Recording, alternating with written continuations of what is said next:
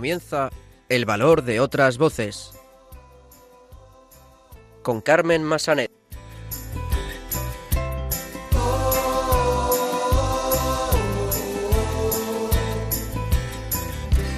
No tengas miedo, tú no te rindas, no pierdas la esperanza. No tengas miedo, yo estoy contigo en lo que venga y nada puede ni podrá el desconsuelo, retando a la esperanza, anda, levántate y anda. Muy buenas tardes, bienvenidos a una nueva edición de El Valor de otras Voces, el programa de discapacidad de Radio María. Vamos a comenzar el programa de hoy hablando con Mustafa Vila Mayú, que es presidente de una asociación que ayuda a personas con discapacidad en los campamentos de refugiados saharauis. Los locutores de Radio La Barandilla nos traerán las últimas noticias sobre discapacidad. Después conoceremos el proyecto Autism Friendly Club que es una iniciativa dirigida a adaptar sobre todo locales de ocio precisamente a personas con autismo. Y finalmente escucharemos el testimonio de Noemí Font, madre de Emma, una niña de 6 años con espina bífida. Comenzamos. Voy a cuidar, te alzaré cuando caigas. Siempre puedes empezar de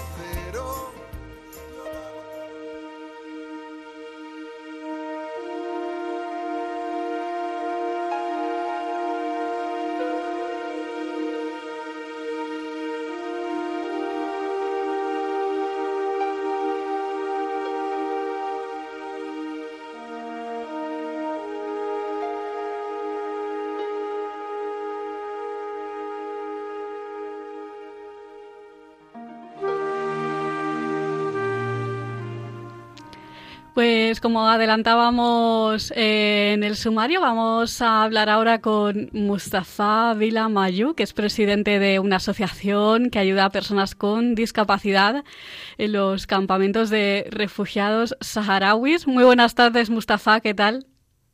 Muy buenas tardes, encantado de estar con vosotros en sintonía en la Radio María. Un placer. Eh, Me vas a perdonar por si no he pronunciado muy bien el apellido, pero bueno, los idiomas. No, no, está Bueno. muy bien, está muy bien pronunciado.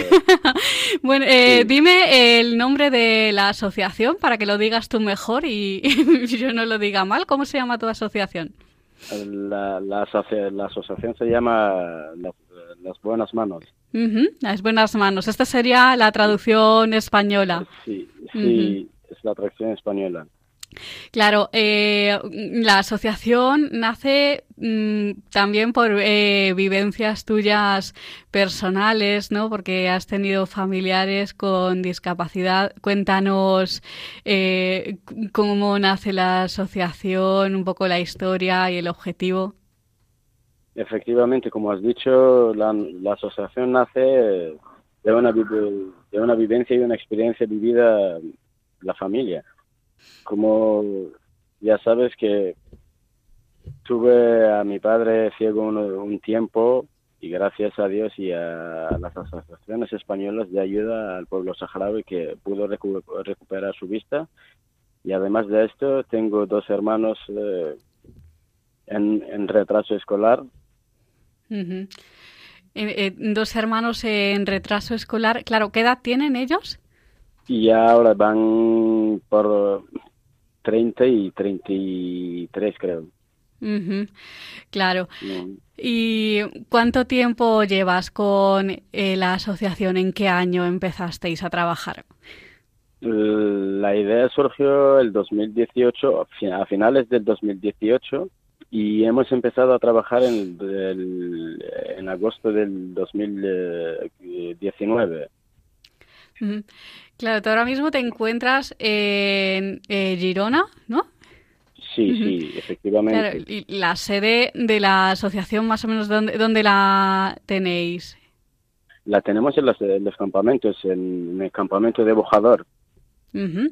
¿Y viajas tú por allí de vez en cuando? Sí, sí, siempre estoy en contacto con ellos, además de estar un tiempo ahí y eso. Claro. Eh, cuéntame, ¿qué, servicios ofrecéis a vuestros usuarios? ¿Tenéis colegios, algún tipo de residencia? ¿Cómo les ayudáis a que salgan adelante? Eh, a que salgan adelante, ante todo, ellos eh, tienen, tienen colegios en los campamentos. Cada, cada wilaya o cada campamento dispone de, un, de una escuela o dos escuelas, eh, una para discapacitados eh, y otra para los ciegos. Atendéis entonces usuarios con todo tipo de discapacidad física, psíquica, sensorial. Sí, sí, sí, sí, sí, sí, todo, todo tipo de discapacidad. Y, de ahí es cuando nace la, ¿cómo se llama? La, la idea y eso, y como dije que ah, yo soy profesor, oh, estuve ejerciendo la, profesión de profesor 17 años en los campamentos y por eso también conozco claro, porque muchos. ¿Qué posibilidades tiene una persona con discapacidad en, en los campamentos? Eh, ¿Qué posibilidades tiene pues para integrarse, para conseguir un trabajo? Bueno, posibilidades, posibilidades son creo que el 0,1 o, va por ahí, porque ya sé, como saben, eh, que los campamentos no, no vivimos de, de, de, de, algo que tenemos, sino de las ayudas humanitarias y gracias al pueblo español que desde, desde cuando surgió o surgieron los campamentos el, el, pueblo español estuvo todos los tiempos con nosotros. Claro, mm, pero mm, para un poco paliar, pues eh, esto de que no tengan posibilidades para salir adelante, ah, ¿ofrecéis algún taller ocupacional? ¿Se les enseña algún oficio? Cuéntanos un poco, ¿qué, se les enseña ahí? En los, en los colegios que tienen disponen de muchos muchos oficios de carpintería, pintura, mm, ¿me entiendes? de, de muchas cosas. Claro, ahora mismo con la situación que estamos viviendo de pandemia y demás, ¿ha cambiado mucho vuestra forma de trabajar?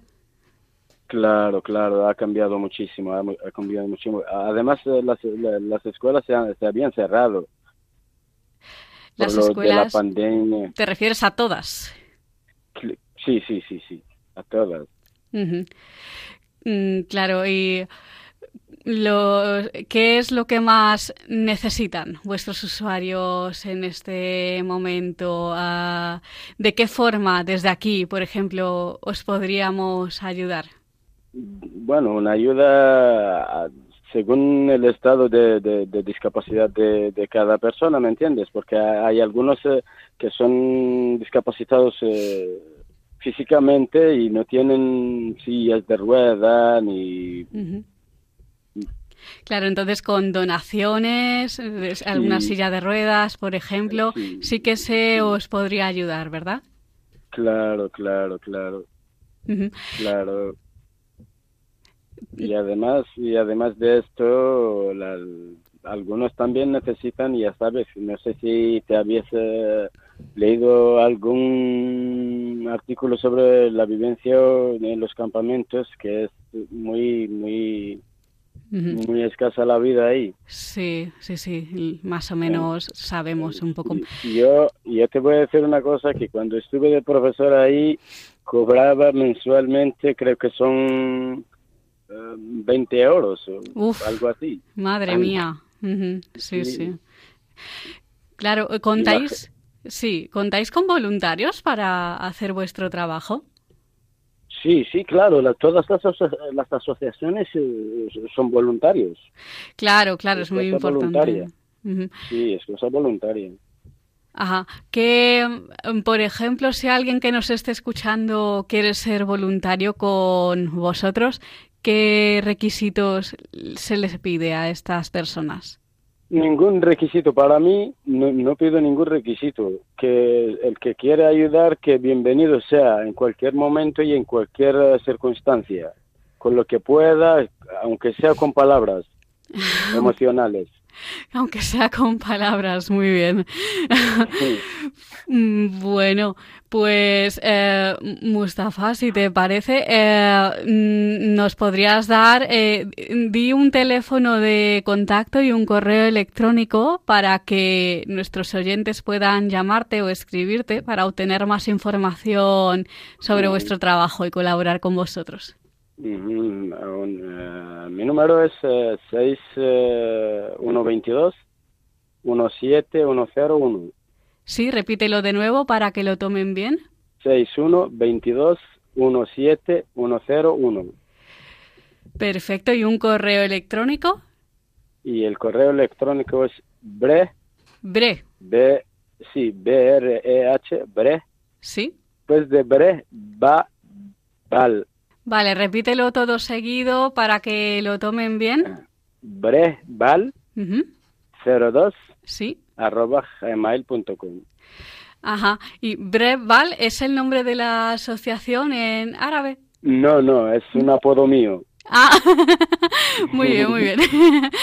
Perfecto. Eh, Mustafa, pues nos alegramos, recordamos que eres el presidente de eh, la asociación, eh, decimos el nombre en español, Buenas Manos, que ayuda a personas con discapacidad de los campamentos saharauis. Muchas gracias por estar con nosotros. ¿Quieres añadir alguna cosita más? Bueno, agradecer a la Radio María la la invitación y, espero que sea un buen encuentro y de, de reconocimiento y placer a todo el mundo que nos escucha. Muy bien, un abrazo, hasta pronto, cuídate. Igualmente.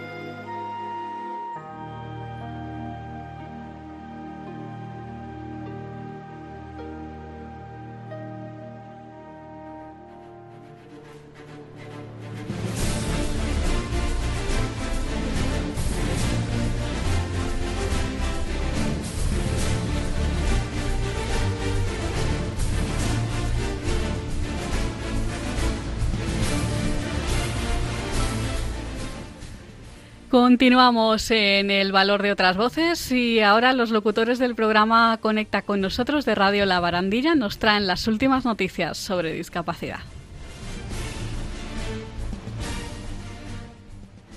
Buenas tardes. Los locutores de Conecta con nosotros de Radio La Barandilla os traemos esta semana a Radio María las noticias sobre discapacidad. Para la sección de hoy contamos con Paquita, Francisco, Ángel Antonio y una servidora, Fe. Comenzamos. El movimiento CERMI aborda en un seminario las propuestas de la discapacidad para la nueva ley de cooperación internacional. El Comité Español de Representantes de Personas con Discapacidad, CERMI, y la Fundación CERMI Mujeres abordarán en un seminario las propuestas de la discapacidad organizada para la nueva ley de cooperación internacional en preparación por, parte del Ejecutivo. Programada para el 24 de septiembre en formato telemático, la jornada contará con todos los grupos de interés relevantes en materia de cooperación internacional y discapacidad, de cuyos debates saldrán las propuestas que el movimiento CERMI planteará con vistas a la nueva legislación. Pues el día 3 de septiembre de este año entró en vigor la reforma legal que acaba con las incapacitaciones judiciales y permitía la incapacitación judicial de personas con discapacidad intelectual o del desarrollo. Y bueno, esta supone el fin de las incapacitaciones judiciales y ayudan a la persona a tomar sus propias decisiones de forma autónoma y desde la Asociación Española de Fundaciones Tutelares y Plena Inclusión España celebraron este cambio legislativo que representa en la vida de personas con discapacidad intelectual y del desarrollo un gran avance. y así pueden vivir con más normalidad y apoyo para que este colectivo pueda tomar sus propias decisiones. Aprovechando la vuelta a los colegios, Novelda, provincia de Alicante, apuesta por la inclusión a través de pictogramas en pasos de cebra. Los pictogramas se están señalizando en mediaciones de centros educativos y también mercado, centro de salud o ayuntamiento. Las concejalías de tráfico, en colaboración con la Concejalía de la Accesibilidad de Novelda, han comenzado la señalización con pictogramas, especialmente indicadas para personas con trastorno del espectro autista, TEA, o cualquier tipo de deficiencia cognitiva, de los pasos de peatones situados en las inmediaciones de los centros educativos, y también de instalaciones como mercado, centro de salud o ayuntamiento. La nueva señalización visible a los pasos de peatones está conformada por una secuencia de cuatro imágenes que indican los pasos que tienen que seguir las personas con TEA antes de cruzar al otro lado de la calle. Parar, mirar, coche parado y cruzar. La concejala de accesibilidad, Melanie Sánchez, subraya que esta iniciativa da un paso más en la accesibilidad al tiempo que se garantiza la seguridad en los accesos a los colegios. Los pictogramas indicativos se están realizando al tiempo que desde el Departamento de Tráfico se lleva a cabo el repintado de los pasos de peatones próximos a los centros escolares, que estarán listos antes del inicio del curso escolar. Cataluña invertirá 59 millones de euros de los fondos europeos en la autonomía de las personas con discapacidad. El director de DINCAT, Carles Campuzano, ha considerado que los fondos Next Generation son una oportunidad para avanzar. Según la consellera de Derechos Sociales de la Generalitat de Cataluña, Violant Cervera, el objetivo es facilitar la vida independiente de las personas con discapacidad mediante nuevas tecnologías. El colectivo demanda reducir la lista de espera en los servicios residenciales, con la creación de nuevos espacios de larga duración y obras que mejoren la accesibilidad de los equipamientos.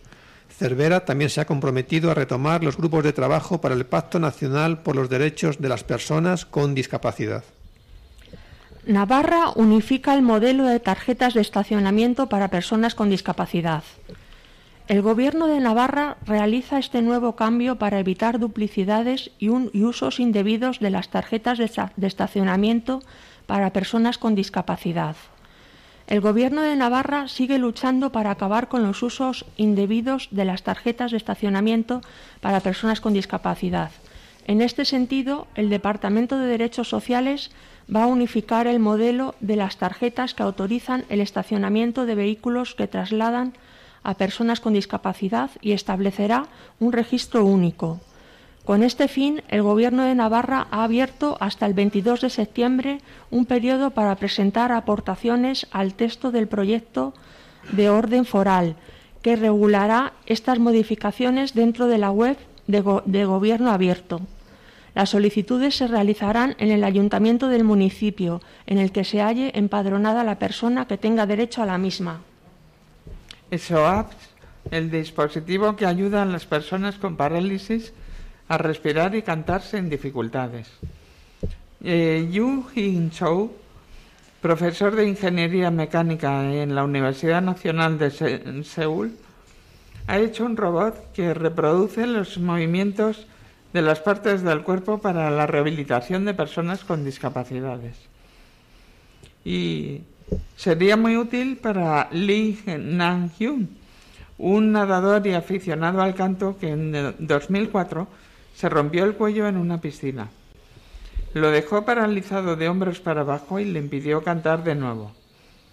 Pero ahora con ello, ya pues eh, dos años después del accidente, acudió a un profesional para aprender a practicar presión en el abdomen y poderse rehabilitar y entonces ahora pues ya puede respirar normal, toser, hablar y cantar sin tantas dificultades. Incluso hay un cantante, Kim Jong-un, que era el vocalista principal de Cross, de una banda de Corea del Sur, y bueno, también está cantando gracias a este aparato. Varias niñas con discapacidad han defendido su derecho a la educación al trabajo, a la sanidad, a la igualdad y no discriminación, a vivir de forma independiente y a la justicia a formar una familia. y han pedido que se tengan en cuenta sus intereses y necesidades para sentirse incluidas en la sociedad. Así lo han expresado durante la celebración del, del 36 webinario.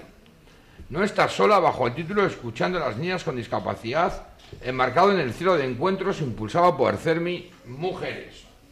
Jorge Cardona, experto en infancia y discapacidad de Naciones Unidas y miembro del Comité de los Derechos del Niño de la ONU de 2011 a 2018, asegura que es necesario trasladar estas cuestiones a los organismos correspondientes para que no queden en saco roto y así avanzar en la inclusión y luchar por sus derechos.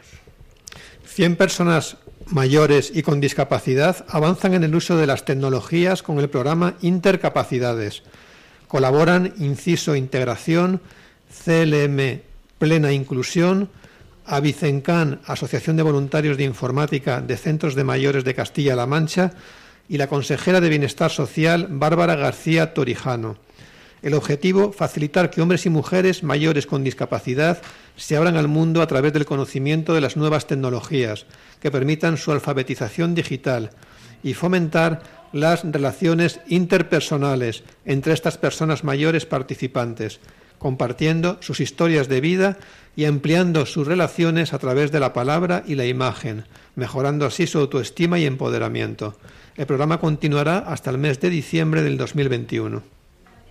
La transformación digital para una educación inclusiva es el tema principal del quinto Congreso Universidad y Discapacidad de Fundación 11. La transformación digital para mejorar la educación inclusiva será el principal tema de debate de este Congreso. Y el encuentro, que fue aplazado por la pandemia, se, tendrá lugar en horario de tarde europea y será a nivel virtual desde el 20 al 22 de octubre de 2021. Eh, la transformación digital de la educación el principal objetivo es una educación universitaria inclusiva en el marco de la transformación digital de ahora, para garantizar un, conocimiento, se avance en un conocimiento de la accesibilidad universal y los nuevos instrumentos de aprendizaje digital. Los jóvenes con discapacidad intelectual, pues entonces podrán avanzar en la inclusión para poder, estudiar como todos los demás.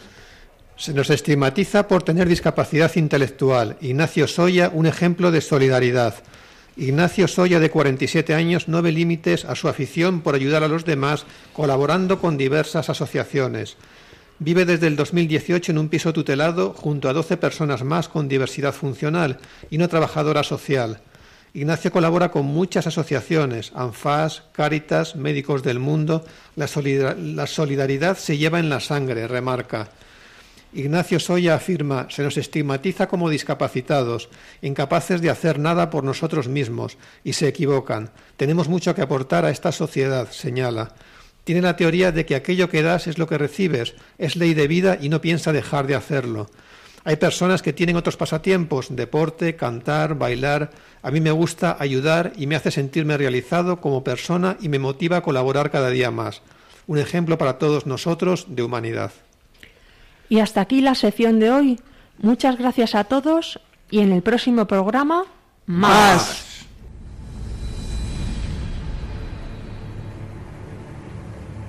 Muchas gracias, compañeros del programa Conecta con nosotros de Radio La Barandilla, por traernos las últimas noticias sobre discapacidad. Nos escuchamos en el próximo programa.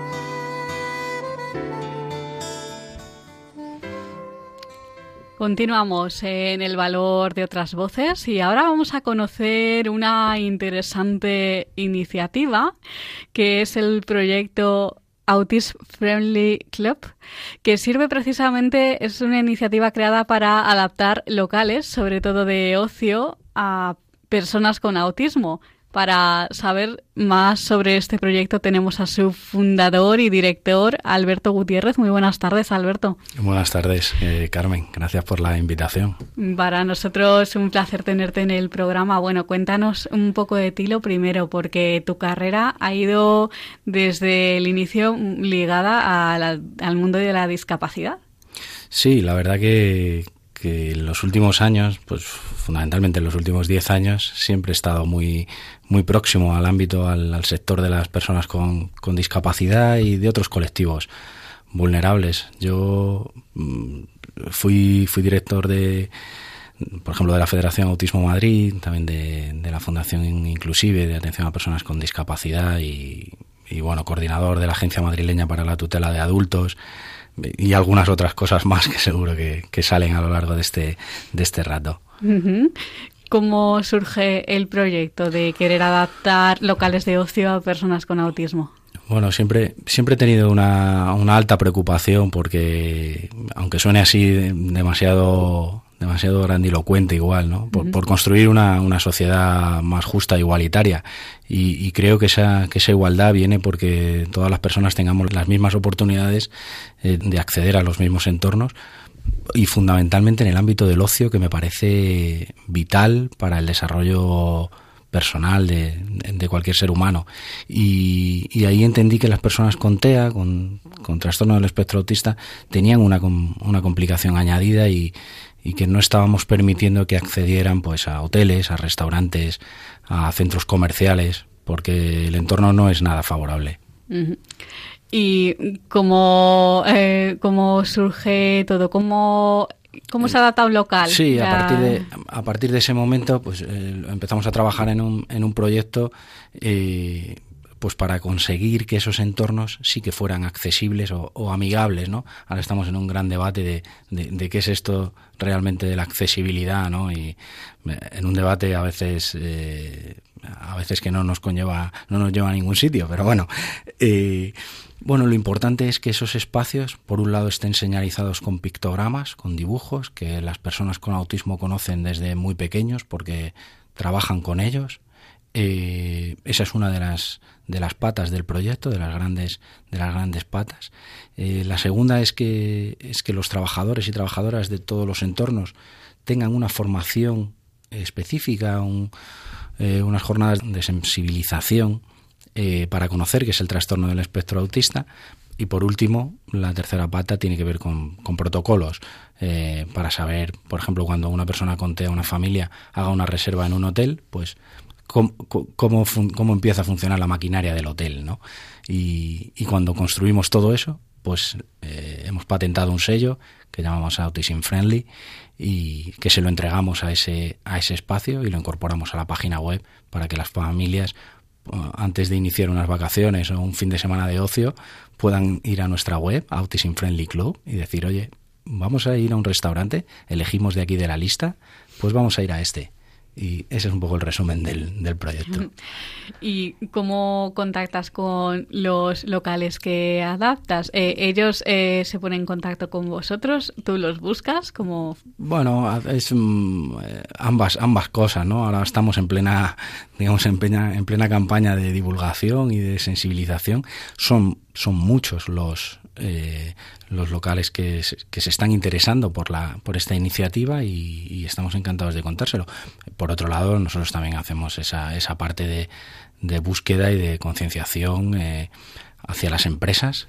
Creemos que es fundamental que esa, esa parte empresarial y privada eh, se vincule de forma directa a, a una responsabilidad que tienen, que tenemos como sociedad y, bueno, pues eh, estamos teniendo buenos resultados de momento.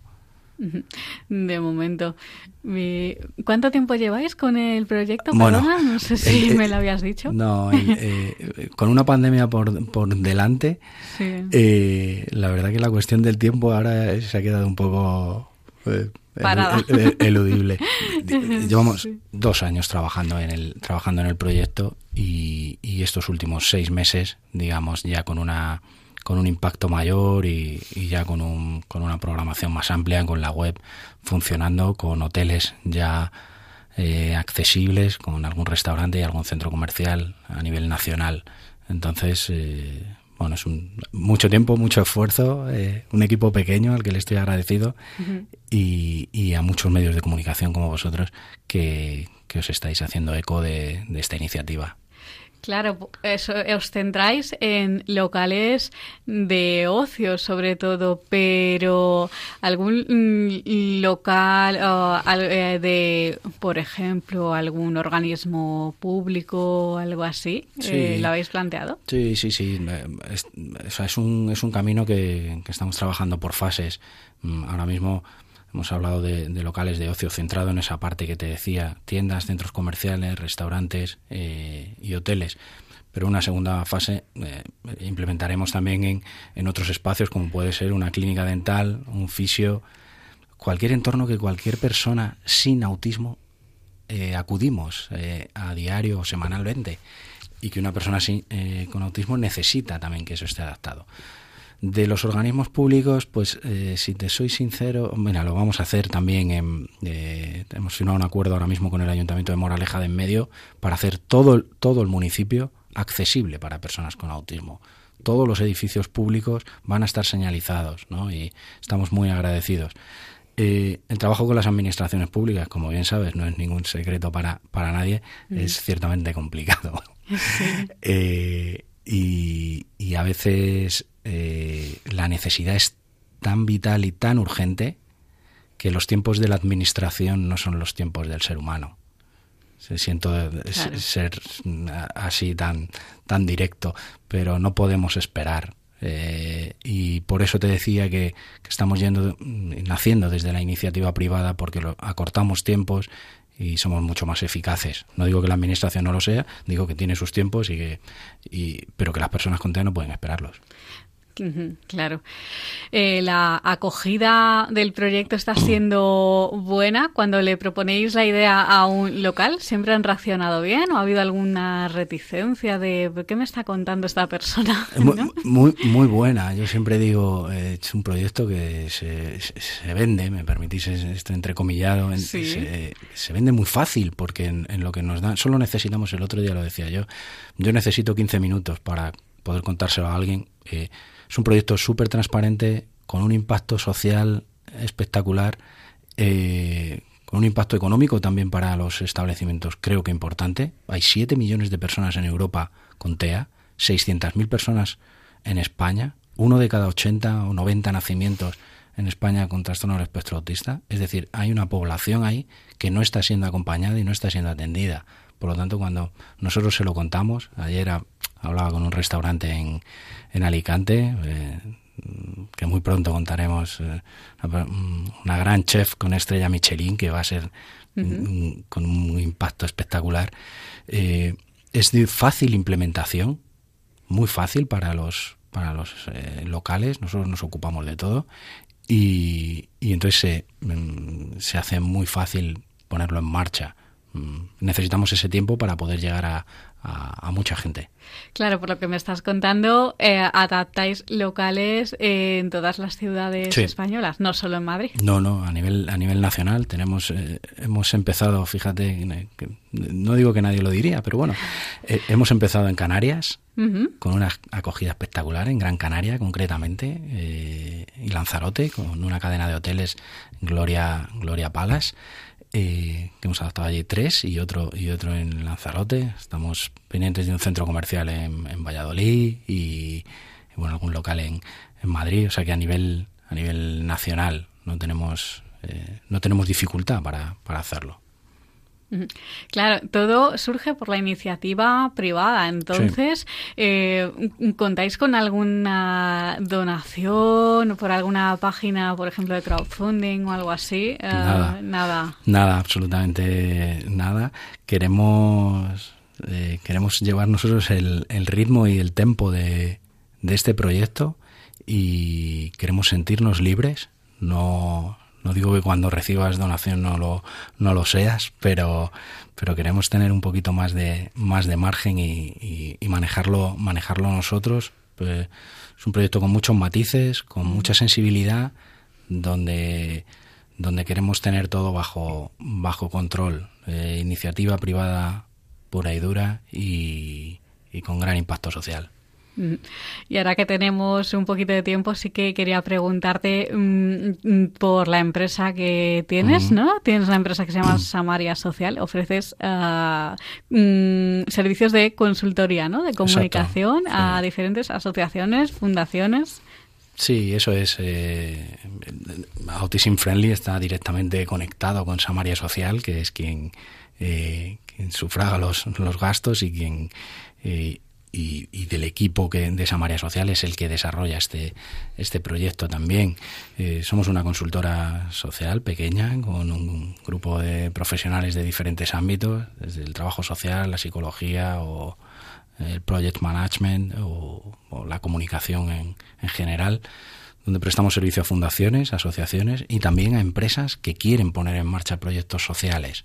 ¿no? Y ahí nos encontramos muy cómodos. Nuestro ámbito siempre ha sido el de la innovación social y creemos que se pueden hacer las cosas de forma diferente a lo que se están haciendo y creemos que en el tercer sector hay margen de maniobra y margen de mejora. Vamos a dar vuestros datos de contacto. Dinos la página web donde pueden encontrar información sobre el proyecto, teléfono, correo electrónico. Sí, tenéis, eh, podéis encontrar toda la información en www.autismfriendlyclub.com y ahí tenéis formularios de, de, contacto, teléfonos, todo, toda esa información ahí. También encontraréis un enlace directo desde, lógicamente, desde www.samariasocial.com Com y, podéis, eh, estaremos encantados de escucharos. Es un proyecto abierto a la gente, donde queremos escuchar también a las familias que cuál es esa opinión, cuál es ese feedback. Nos llegan, eh, nos llegan hasta críticas que, que, atendemos eh, bien y, y nos gusta saber lo que es un proyecto por construir donde no sabemos cuál va a ser el resultado final y para eso tenemos que contar con la opinión de las familias que al fin, y de las personas con TEA fundamentalmente. Entonces, no dudéis en escribirnos, en ponernos en contacto conmigo. Estamos en redes sociales, también en, en Instagram, eh, con, mucha, con mucho empuje y os esperamos por ahí. Muy bien, pues Alberto Gutiérrez, fundador, director del proyecto Autism Friendly Club. Muchísimas gracias por estar con nosotros en el programa. Gracias a vosotros por vuestro tiempo y a ti en particular, Carmen. Un abrazo. Un abrazo.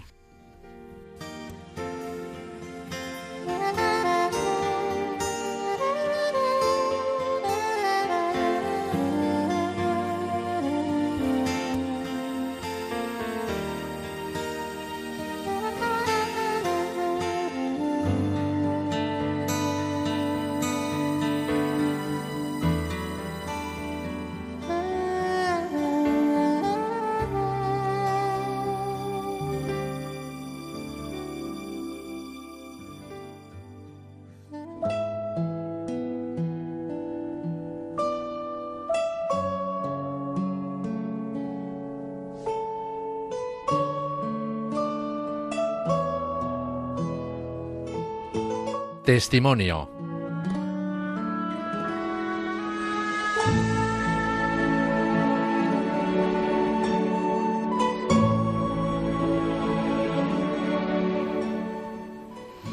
Continuamos en el valor de otras voces y vamos a escuchar ahora el testimonio de Noemí, Font. Ella es de Barcelona y es la mamá de Emma, una niña de seis años que tiene espina bífida. Ella será la que nos cuente hoy su experiencia como madre de una niña con discapacidad. Noemí, muy buenas tardes, ¿qué tal? Hola, ¿qué tal? Pues mira, encantada de estar con vosotros. Para nosotros también es un placer. Cuéntanos, en primer lugar, eh, ¿en qué momento os dais cuenta de que algo no va bien en Emma? Pues fue en, una, en una ecografía, fuimos a la ecografía de la semana 20, que es una eco que te hacen muy larga, la morfológica, que miran todos los órganos, y allí vieron que había un defecto en la columna vertebral. Nos dijeron que no sabían exactamente qué era, pero que era algo muy grave y que implicaba pues una discapacidad importante. Y fue en ese momento. Mm. Claro, eh, en ese momento os ofrecen la opción, digamos, del camino fácil, que obviamente dijisteis que no, ¿no? La opción del aborto. Nos, sí, nos dijeron que no sabían exactamente qué, qué es lo que le pasaba a la niña, pero que era suficientemente grave como para interrumpir eh, el embarazo de forma inmediata. Pero claro, en ese momento eh, dijimos, bueno, pero, pero, tendremos que saber primero qué es lo que tiene la niña para, para, no sé, es que por lo menos tener toda la información, ¿no? Y a partir de ahí nos hicieron varias pruebas cuando nos, eh, eh, concretaron que la niña lo que tenía era espina bífida, decidimos, eh, bueno, nos derivaron y también nos aconsejaron ir a, estábamos en el hospital de San Pau, pues ir al hospital Vall que son eh, especialistas en espina bífida, y allí nos informaron de todo, nos dijeron que no afectaba su capacidad cognitiva y que era una cuestión 100% motriz y, después de varias pruebas y tal nos dijeron cuál era el, pronóstico y, decidimos pues con la información pues pues decidir hacia adelante y luchar a tope por nuestra niña. Claro, la espina bífida tiene mayor y menor grado. Emma, en este momento, ¿cuál es su situación? ¿Ella mm, puede andar? ¿Cómo, cómo se maneja? Sí, ella eh, en casa, en el colegio o cuando vamos al súper, que lo tenemos cerca de casa, pues ella va, va andando con su andador. Eh, para hacer recorridos más largos necesita la silla de ruedas y el pronóstico que ahora mismo hacen los médicos es que a medida que ella eh, se vaya haciendo mayor podrá desplazarse pues con la ayuda de un, de un bastón o de unas muletas. Mm. La primera reacción a la hora de recibir el diagnóstico, mm, ¿cuál es? ¿Qué se te pasa por la cabeza? Bueno, lo que se me pasa por la cabeza hay cosas que todavía no las he dicho en voz alta, quizás tengo que hacer algún día terapia o algo, no sé. Pero fue, pues, para mí fue un momento muy duro porque no, porque, bueno, no, mm, al menos para mí era, era uno de esos miedos eh, profundos mm, y, no expresados ¿no? en voz alta, pues eh, que, en el embarazo pudiera, pudiera pasar una cosa como esta, ¿no? que es que te digan que tu hijo pues tiene una enfermedad grave, o sea que fue, fue muy duro, pero claro, ahora que han pasado unos años puedo expresarlo con, con serenidad y, y, muchas veces hemos hablado con mi pareja, ostras, ojalá hubiésemos podido ver por un agujerito el futuro, ¿no? Porque al final tomas una, una decisión pues sin, sin saber, claro, lo que lo que va a pasar y el eh, el proceso pues es, eh, está lleno de aventuras y de momentos difíciles, pero pero vamos, estamos agradecidos eh, como no puede ser de otra manera de tener a nuestra hija con nosotros. ¿Quién de los dos llevó peor el proceso de duelo que se suele pasar en estos casos, tú o tu pareja? Pues mira, yo creo que eso es muy difícil de decir, porque yo te diría así sin pensar, pues yo lo he llevado peor, pero mi marido y yo somos muy diferentes. Em, yo soy muy expresiva, así que en todo el proceso pues eh, he llorado mucho. Eh, me he enfadado mucho, he sentido mucha rabia y, y, frustración. Él, en cambio, ha, sostenido todas esas emociones mías y, mm. y, al cabo de un tiempo, por ejemplo, pues, pues eh, él no, expresa eh, en voz alta sus emociones normalmente y, al cabo de, dos años, pues eh, le salió mm, todo de golpe. Así que no sabría decirte, lo hemos vivido así, yo de expresándome mucho en voz alta y él pues pues de otra manera. Yo creo que, que al final mm, el sufrimiento es el mismo, pero la expresión es diferente, ¿no? ¿Emma tiene hermanos? Sí, tiene un hermano mayor. ¿Y cómo lo ha llevado el hermano? Pues em, yo creo que lo llevan, lo llevan bien, tienen una buena relación entre ellos. Eh, para mí a veces es difícil hacerle entender que hay cosas que a él le exigimos y a su hermana no se las exigimos de la misma forma. Por ejemplo, eh, a mi hijo le pido que cuando hemos terminado de comer, pues mm, colabore en, la tarea de recoger la mesa y a mi hija no se lo puedo pedir porque no puede andar y además lleva platos porque necesitaría cuatro manos. Y eso a él a veces eh, se enfada y se lo explico, digo, bueno, ella puede repartir las cosas en la mesa, pero no puede llevar desde la cocina los cacharros porque le faltarían manos. Y, son esas cosas pequeñas que, bueno, él cuando se lo explico lo entiende, pero de entrada le parece injusto. Eso es injusto. bueno. Eh, conocimos tu historia hace poco porque eh, mm, eh, llevasteis a cabo una iniciativa que es la primera carrera adaptada para niños con diferentes problemas de movilidad en, Barcelona, ¿no? Cuéntanos un poco cómo surge esta iniciativa.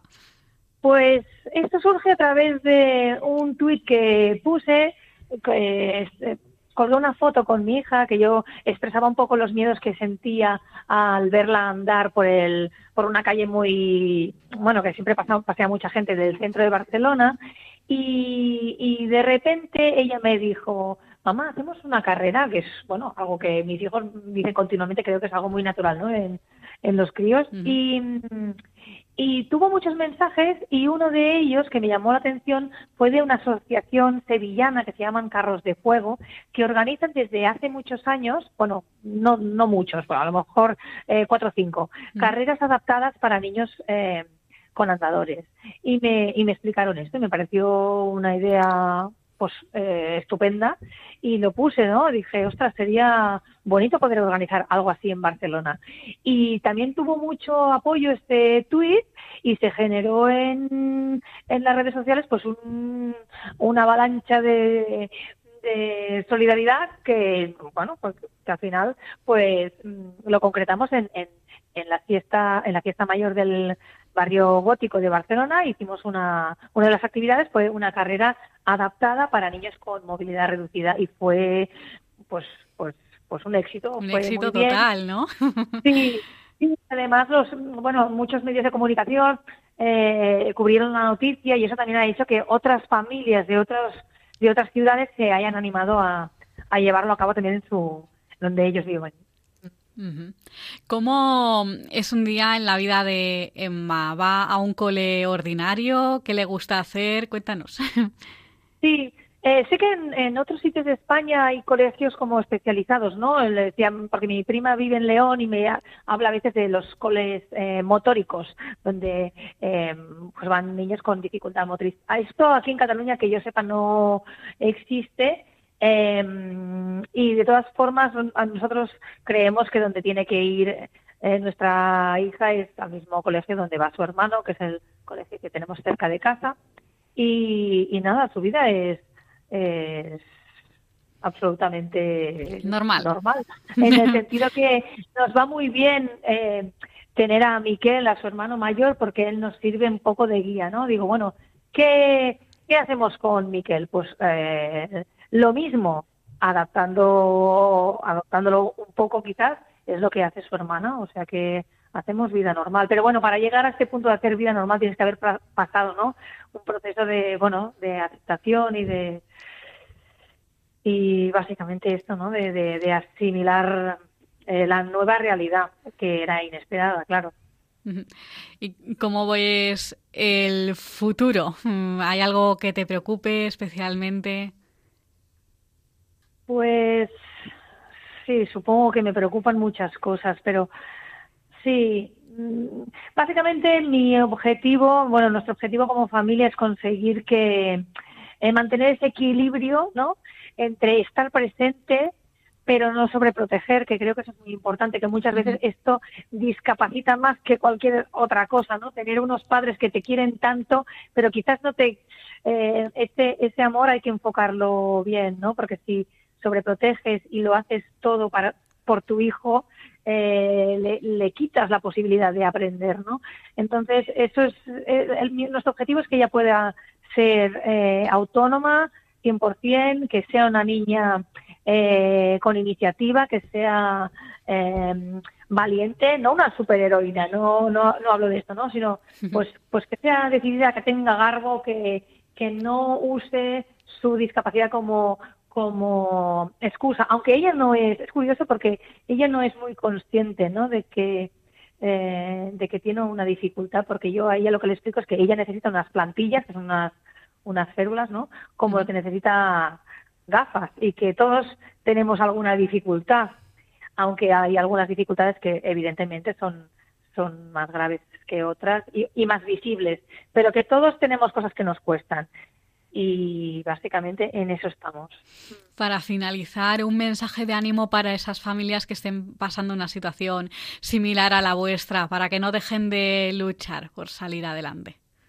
Bueno, yo lo que, el mensaje que me gustaría dar es que todas esas situaciones que son injustas, porque yo también estoy luchando con el tema de la accesibilidad en los parques, con los recursos para la escuela inclusiva, eh, muchas cosas que la administración tendría que hacer pero no hace, que ya sé que hace falta mucha energía, pero me gustaría darles coraje para que eh, lo reclamen, que se pongan en redes sociales, que busquen también eh, fa otras familias con las que se puedan conectar para unir esfuerzos y, y, qué puedo decir, pues que les mando mi amor, porque sé que no es fácil, pero la vida no es fácil para nadie. Así que hay que salir adelante y, y luchar por nuestros hijos, que, que, que, que tenemos que sea más precioso que esto. Pues nada, Así que hay que ir adelante.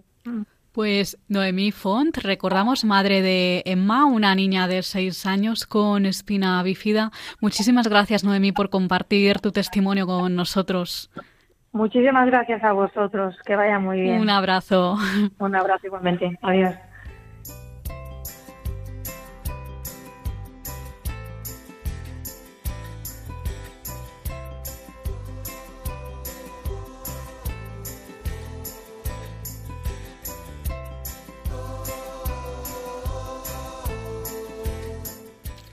Pues hasta aquí esta edición de El valor de otras voces. Les recordamos nuestras vías de contacto. Por un lado, tenemos nuestro correo electrónico que es el valor de otras voces arroba radiomaria.es, el valor de otras voces arroba radiomaria.es y por otro lado tenemos nuestro contestador. El teléfono es el 91 005 3305 91 005 3305 un abrazo y muchísimas gracias por estar ahí. Nos escuchamos en el próximo programa.